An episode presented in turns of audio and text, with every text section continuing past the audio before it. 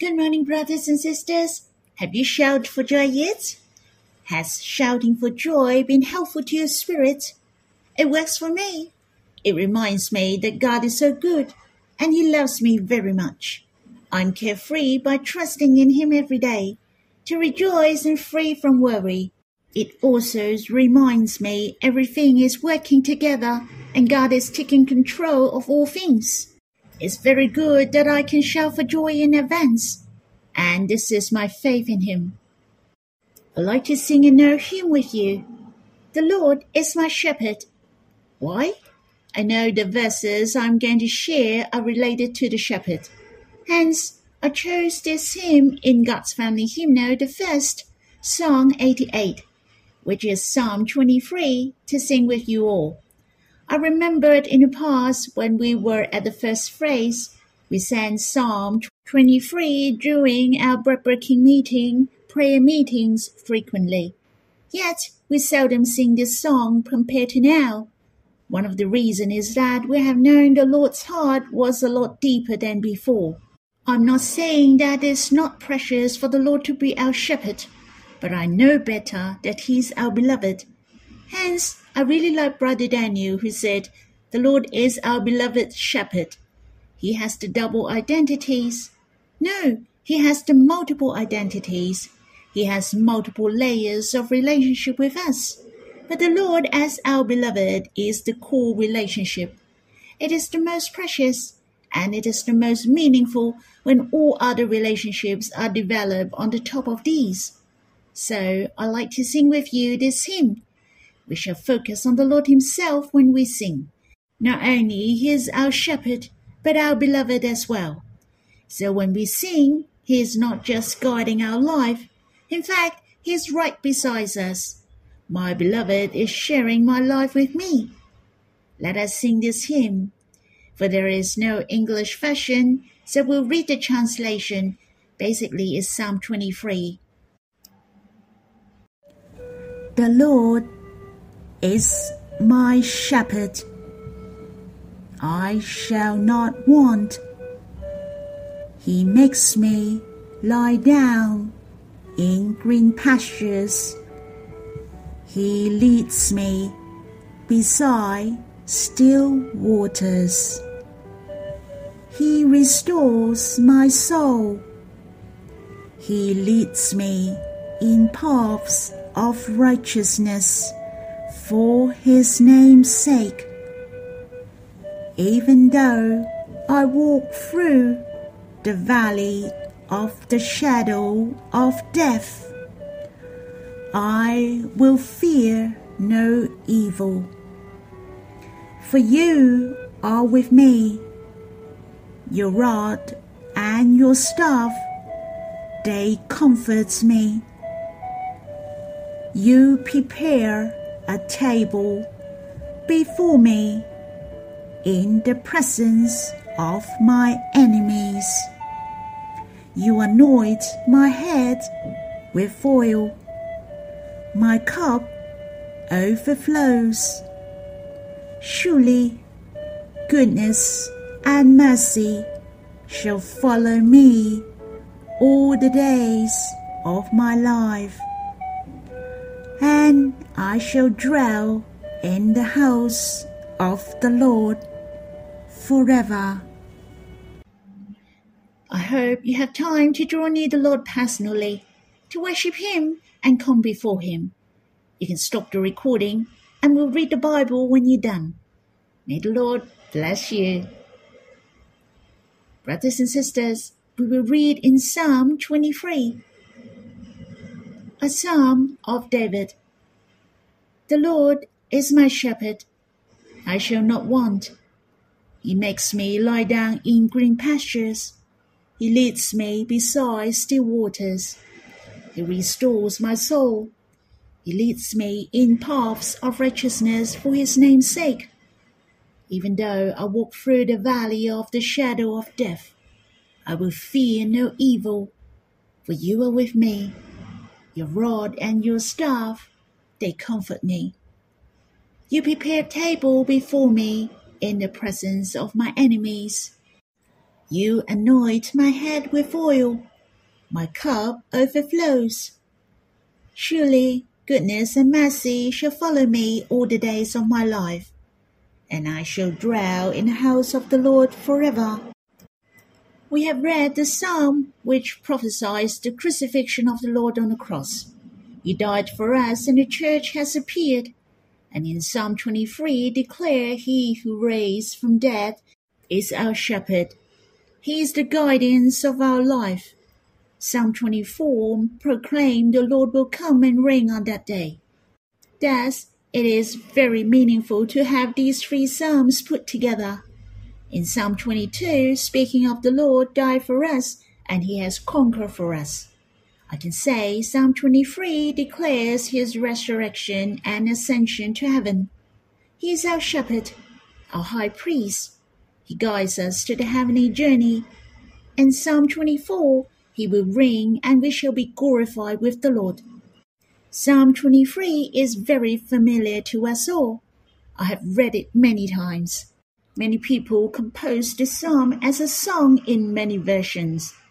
Many brothers and sisters or preachers will teach brothers and sisters by quoting Psalm 23 to share their life experience through this psalm. Many brothers and sisters are inspired by this psalm. It is the great enjoyment to them, and I'm one of them when reading this psalm. I find this psalm is mine. It is a short psalm there are only six verses.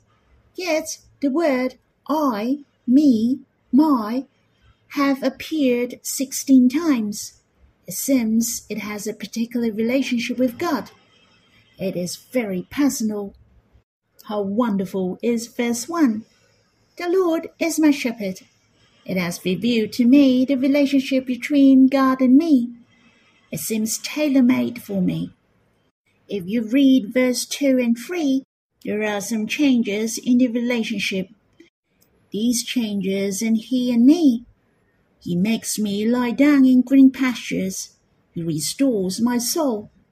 He leads me in paths of righteousness. Here it tells us that God took the initiative to love us. He is accountable for my whole life. He will love me and help me proactively.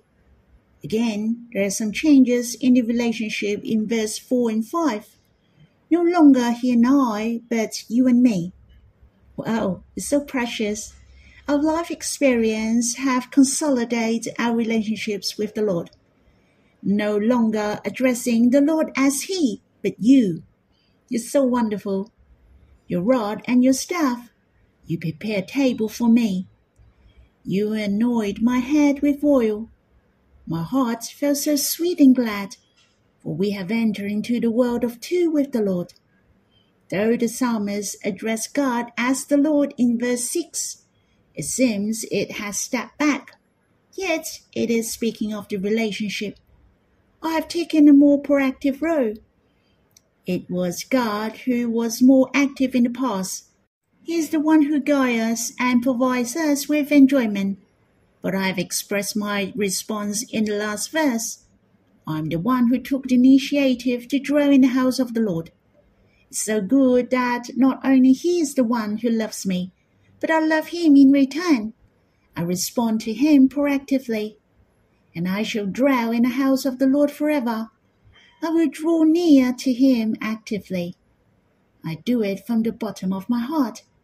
It is my desire to come to the Lord so wonderful. I loved him more through my journey in life. So precious that Psalm 23 is written by David, who has been down this road before. He was the best person to write about this Greek shepherd.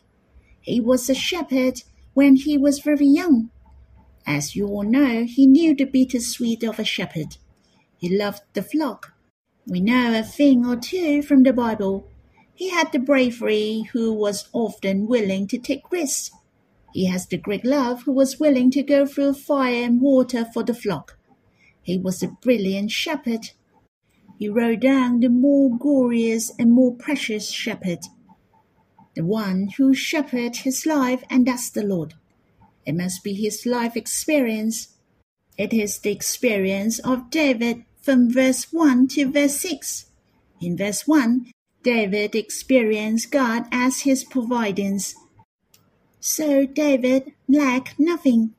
On the other hand, David experienced the guidance of God in verse 2. He experienced the reminder and the leadership of God in verse 3. David experienced the protection, comfort, and the presence of God in verse 4. David experienced the power of God and he was glorified. He was anointed by oil in verse 5. David experienced goodness and mercy never leave him. Disregard how he was. It was the conclusion of David in verse 6. He aimed to build the temple for God because of his love. He liked to respond to God and draw near him. It is an abundant psalm for us to experience. It's not only for David, but for you and me as well. It is for you and me to enjoy and experience. May the Lord help us to be as humble and obedient as the sheep, to listen to his words, to follow him throughout my life, and dwell in the church. As I have mentioned before, this psalm proclaimed the glorious Lord who raised and ascended to heaven. He is our high priest and guides us all through our life. Have you noticed this psalm fits in nicely in every circumstances, every situation and status in our life? It is a charming psalm for everyone in any situation or under any circumstances. Well, don't leave home without it. This psalm is your help and encouragement. It gives you strength and hope. Psalm 23 is widely used during the big events in life like the wedding or funeral. I have attended those occasions. It's an amazing psalm. This psalm is the only psalm which is suitable to be croaked in weddings and funerals. The children of God will have to pass through the experience in life the good times and the bad times, the straight path or the rugged path. There are trials in life, whether it is from the enemies or from the situation. The direction in life could be confused and sometimes sobered. This psalm declared a treasurable truth. In fact, the Lord is accompanying us to go through all these circumstances in life. He will accompany us until eternity. This psalm is so amazing that we can experience this psalm during all circumstances in life. You may realize the love of God is surrounding us. There are green pastures underneath us. There is a stream of running water beside us. There is a good shepherd walking ahead of us along the journey. Further along is the banquet prepared for us. There is the fragrant oil on the top of our heads. There is the overflowing blessing in our cup. There is goodness and mercy following us. Brothers and sisters, in the future, there is God and the house of God in our eternity.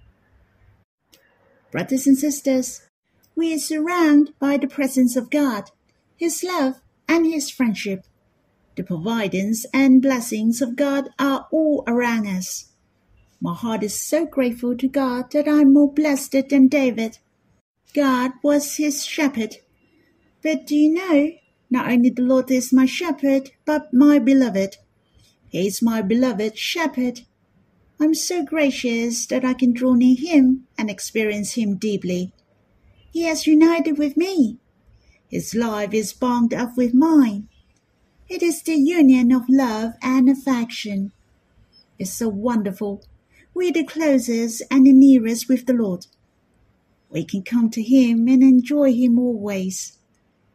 I shall come to Him and taste His goodness, for this is my blessing.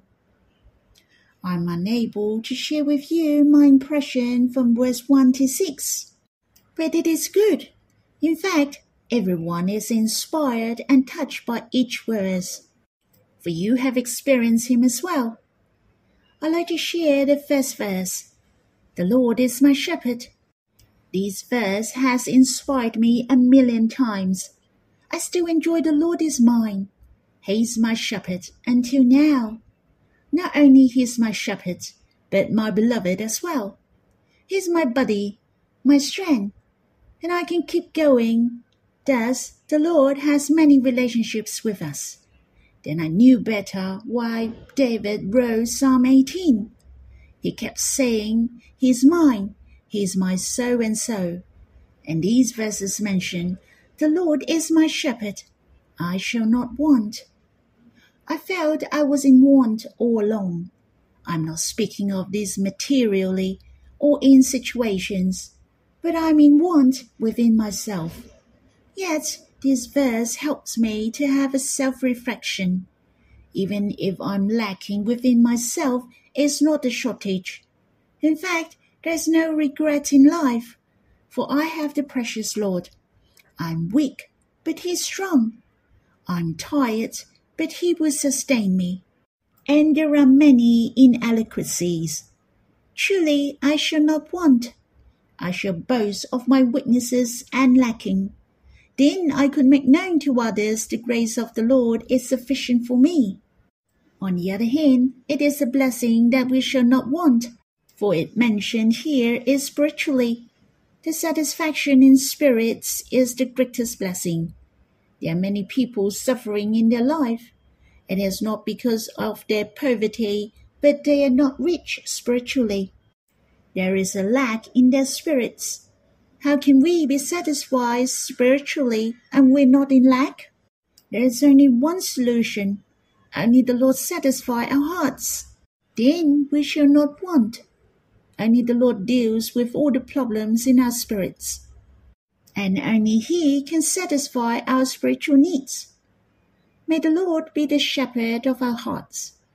We should put our trust in Him, to draw near Him and enjoy all His providence. And in verse 2 mentioned, He makes me lie down in green pastures. He leads me beside still waters. Where does the shepherd bring the sheep? A place is needed for the sheep to eat and to drink, a nice place to get rest. But have you ever thought of a place where the sheep can rest, but also the lion and tiger? For they need to drink and rest. Definitely, they won't go for the grass, but the sheep. They will hide themselves and wait for a chance. Hence, the green pasture and beside still waters are dangerous place as well. Yet it mentioned where you can lie down. Why? That's because we have a good shepherd. He has defeated the enemies for us. He will protect us and cast away the lion and tiger. All we have to do is to trust in him, but not walk our own way. We shall follow the beloved shepherd and in the tracks of the flock. We shall lie down on the green pasture to be nourished and be helped. We have peace of mind even in the most dangerous situations. We will sleep well or we will not lack in food. My spirit was satisfied. When I meditate this, then I understood one thing. It is my green pasture and still waters in any place and situation, for I have the fountain of life within me. Brothers and sisters, we lie down and rest through faith. All we have to do is to trust in Him. Then it is our enjoyment. Brothers and sisters, do you understand? I hope you can see that what we can enjoy is not due to the situation we can enjoy the banquet in a dark valley. Brothers and sisters, I hope we experience the guidance of the Lord in our life through faith to enjoy life. May we tread on the path of enjoyment in eternal life. The Lord is our shepherd.